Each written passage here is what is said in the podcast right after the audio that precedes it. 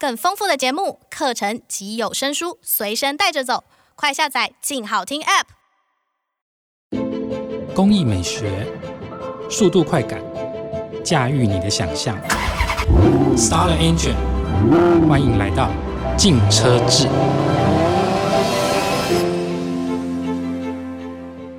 各位听众，大家好，欢迎收听由静好听与静周刊共同制作播出的节目《静车志》，我是静周刊精品组记者小菊菊豪杰。不管你机不机车，但生活中肯定离不开各种车。现在就让我们放下一切的矜持，天马行空的来聊聊关于车车的两三事吧。不过今天因为疫情期间录音采用远端连线方式进行，如果音质有差异的地方，烦请多多包涵哦。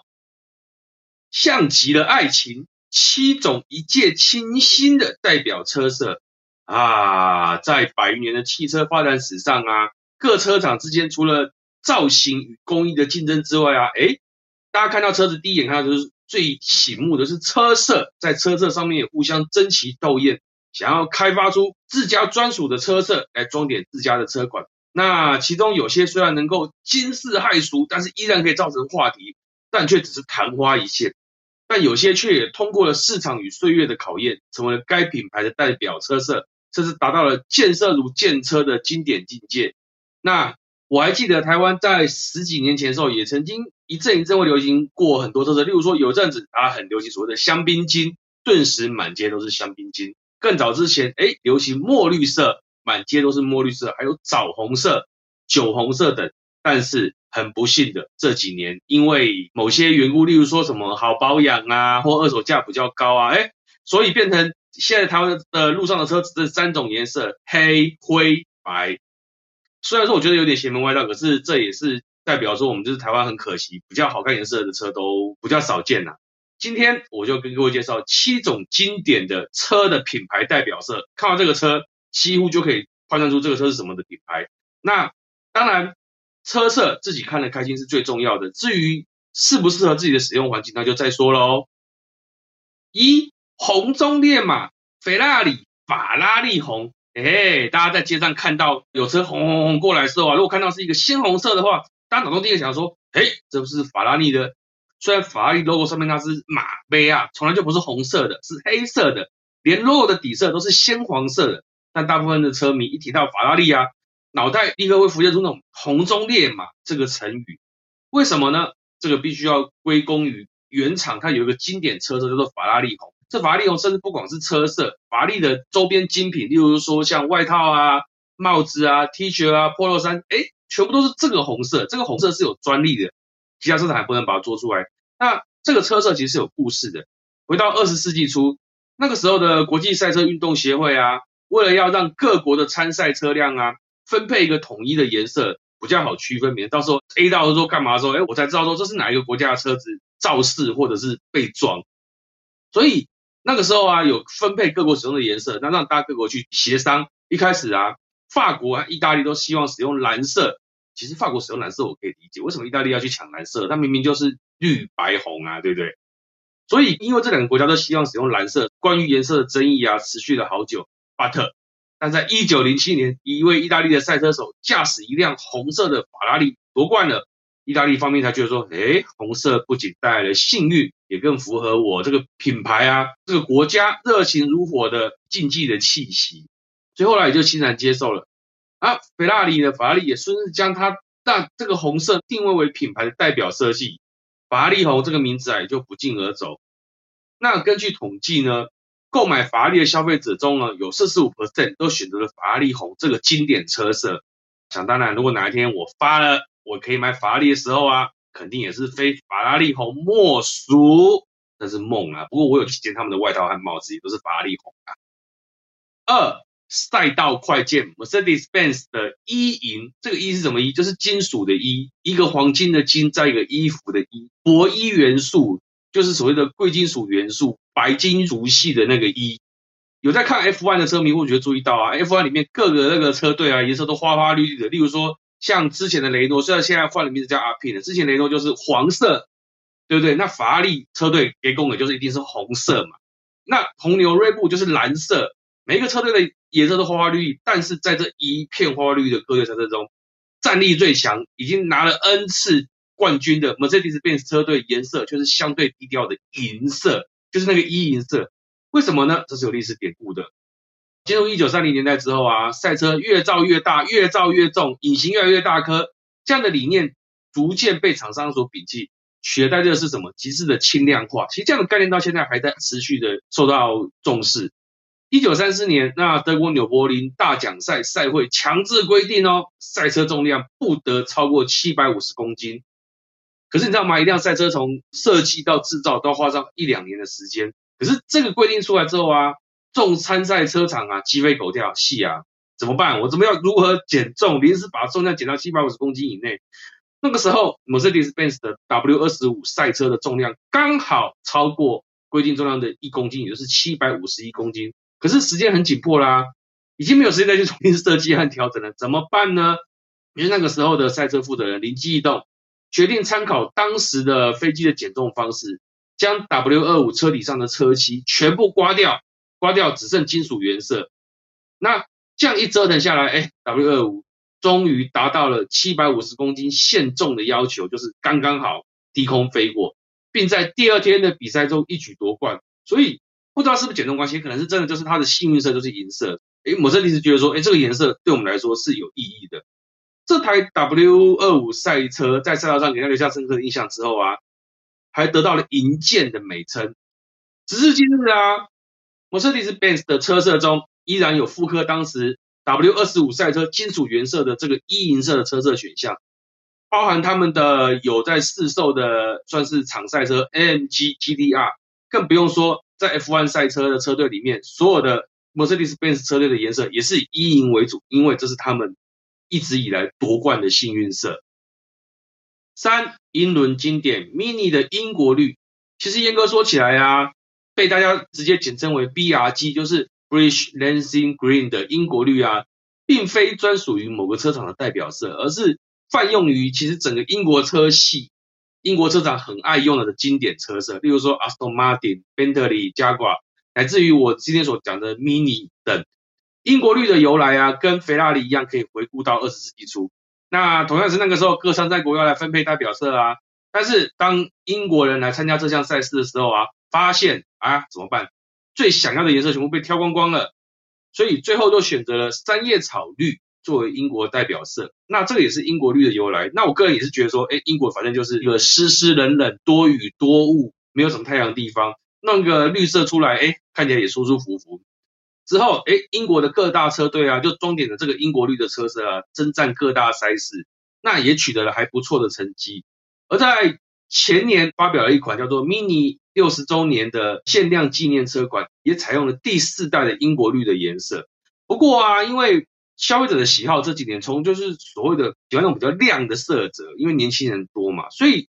Mini 的英国绿啊，从最早的 Mini Austin 上面那种有点老气的墨绿色啊，到现在其实已经进化成比较年轻的亮绿色泽，里面还掺银粉，在太阳底下看起来其实是蛮亮丽，而不会有那种墨绿墨绿黑绿黑绿的感觉。那另外呢，各家车厂对于所谓的英国绿啊，也是采用各自表述的说法，其实并没有一个标准的色泽，但是你看起来。你的感觉就是哦，这个一定是英国车，所以严格来说啊，英国绿是一个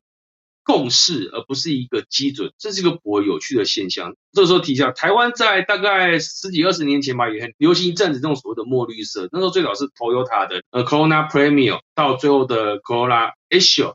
所带出来的风潮，不知道大家有没有印象？家里的可能长辈那时候开的车子就是这种颜色的车子。那这几年这个颜色。又慢慢消失了，我所以觉得这种车色的流行其实是一个蛮值得观察的一个社会的一个风潮。四，北国风情 Volvo 浅冰蓝，有待过那边人都知道，大概那个地方大概有一年有半年时间是晒不到太阳，所以啊，因为日照不足关系，北欧车厂都比较喜欢打造一些浅色系的车款，让大家觉得不要那么阴郁，那么抑郁。瑞典的那个有名的战车品牌，虽然现在已经被中国买走了。Volvo 最让人津津乐道的就是除了它几近传奇的安全性之外，在车色上也有属于品牌自己的哲学。那就以它这个车厂招牌的浅冰蓝这个车色来说，在一般的日光灯条件下，虽然看起来像是带点蓝的浅绿色，但在夕阳等暖色温的场合啊，却又透露出完全不同的层次与美感。我们要怎么具体的形容呢？就像身在冰岛峡湾中，喝着热咖啡，看冰山的那种感觉。比如说买了这台车之后啊，你也不用出国，你每天看着它就。我曾经在马路上看过一台浅冰蓝的 Volvo V40 呼啸而过，刹那之间真的惊为天车。我觉得这个就是品牌车色的重要性。你只要瞄一眼就觉得，哎，这应该是 Volvo 车没有错，因为没有其他的品牌会做这个颜色，或者说做出来也不像。不过啊，在台湾车色啊非黑白即银灰的潜规则下，我也就看过那么一百零一次而已，非常的可惜。五，怦然心动，马自达魂动红。这应该是台湾卖的最好的红色车子，因为买这个车，即便你去买马自达，你一般车都要再加价一万多块钱才能升级到魂动红的烤漆，但所有人几乎都毫无悬念，这个钱就加吧，因为马自达这个颜色实在太漂亮了。一直号称要将操控性发挥到极致的马自达，它有一个东瀛宝马，就是东瀛 BMW 的称号。同级别中啊，最优秀的底盘调教和操控手感，以及不错的动力匹配，都是来自为人家称道的地方。这样的车当然不能开白色、银色或是黑色啊。所以这样一个性格非常动感的品牌啊，就开发出与其性格非常契合的颜色——魂动红。这不是自己形容的，这是他们原厂就直接就把它取名为“魂动红”这三个字，让它的整个运动的特质得以进一步的凸显，明确了品牌的定位，也提升了品牌的格调。魂动红，它那时候强调，它使用高彩度的色漆，搭配独家的专门的叫做 Takumi 工匠的匠涂技术，创造出职人手工涂绘般的细腻质感。它是号称三层，然后映照它那个有点像红宝石般晶莹剔透的色泽啊，会随着车底的线条，就像那种半透明的那种水晶的感觉。其实真的很漂亮，你在大太阳底下看啊，你会真的觉得它那个车真的是艺术品般的质感。即便就像我刚刚讲，要加价一万多元左右啊，魂动红是马自达最畅销的车色，那仿佛买了马自达不选魂动红就少了将几笔一般呢，足见其魅力所在。想当初我也差一点点就去买了马自达的车子，在展间的时候都已经谈好单子，只是因为他真的是交不出车来，所以我就跟他撒由那拉，拜拜洗马死。所以在台湾，如果你要开红车，买马自达就对了。六。蓝调跑格 Volkswagen 比斯开兰，这个车色在台湾就比较少见了，因为作为一个仅在 Volkswagen 的 R 系列，R 就是 Lancia 性能款的系列上面才会见到的特殊颜色啊。比斯开兰所代表的不仅是强悍的动力，更是一个在后视镜里面啊，你瞄到它就必须心怀敬意，把超车道让给它的那个特殊阶级。比斯开兰这个灵感啊，来自于北大西洋的比斯开湾海水独特的一个深度的蓝色。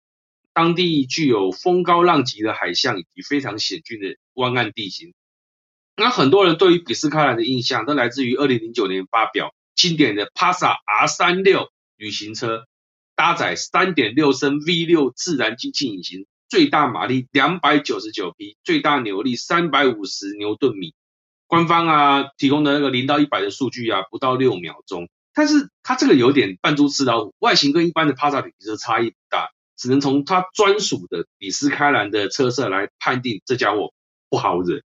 所以啊，就像我刚刚讲的，它很容易被冠上最佳扮猪吃老虎的车款。话说当年呢、啊，帕萨 R 三六也有引进几台来台湾，所以如果有机会在路路上遇到这台车啊，除了好好的鉴赏一番之外啊，你不要一时冲动以为它只是一般的帕萨一点八 T 旅行车，想去欺负人家，那你可能会被人家拔给，连它车尾灯都开不到。七沙场征战。速霸路拉力蓝，哎，这时候我们就想到，大概十几年前嘛，那个时候 WRC 拉力赛还蛮有看头的时候，都会看到一辆蓝黄配色的车，在一条土路上奔驰，卷起来滚滚黄土，后面跟着比较远的地方又跟了一台其他颜色的车，也是灰头土脸，风尘滚滚。这是速霸陆给很多人的第一个印象。那也因为那个采用了蓝黄配色的 Impreza 三五车队、五五车队的那个涂装啊，所以在一九九五年为速霸陆赢得了车队年度总冠军。接下来，一九九六年、九七年，速霸陆连续蝉联车队的年度总冠军，所以可见啊，一辆车足以改变一个车厂的命运。然后也因此建立了，就是所谓的后来 Impreza 硬皮沙在台湾的那个整个公道竞技上黑车的整个传奇。那时候就两台车嘛，速霸陆 Impreza 和米兹比西的 EVO 这两台就是死对头。那不光是从很多电影里面或者是头文字里面，我们都可以看到这两辆车在互相较劲。我们拉回 Impreza，Impreza 在它诞生的早期拉力赛就取得举世瞩目的成绩，也始终专注于拉力赛场，然后也因此让原本没有招牌色的 Subaru 终于拥有了哎拉力蓝这个经典车，其实它有点就是像宝蓝色的色泽，而且之后 Subaru 跟上这个拉力蓝这个车色只会出现在 Subaru 御用的官方性能改装厂所改造出的车子性能版本 STI 性能版上面。传承这段品牌的光荣历史。那虽然现在 Subaru 退出了 WRC 赛事的舞台，但至少因为 Subaru 的坚持，才造就今天 Impreza 的那个拉力赛传奇，也建立了在车迷心目中的地位。那有经验的人都知道啊，买车的时候啊，先选品牌，再选车款，最后就是选车色，大家就谈价钱。由此可见啊，车色对于消费者来说有多么重要。啊，我甚至还有听过说，只是因为某种车色只有某种品牌专属，所以消费者只为了那个车色而买单的极端例子，简直跟恋爱一样。那我想前面我讲的马自达的混动红可能就是最好的例子之一。所以啊，由此可见，车色对于一个车厂来说有多重要了。谢谢大家的收听，也请持续锁定由静好听与静周刊共同制作播出的《静车志》，我们下次见，拜拜。想听。爱听就在静好听。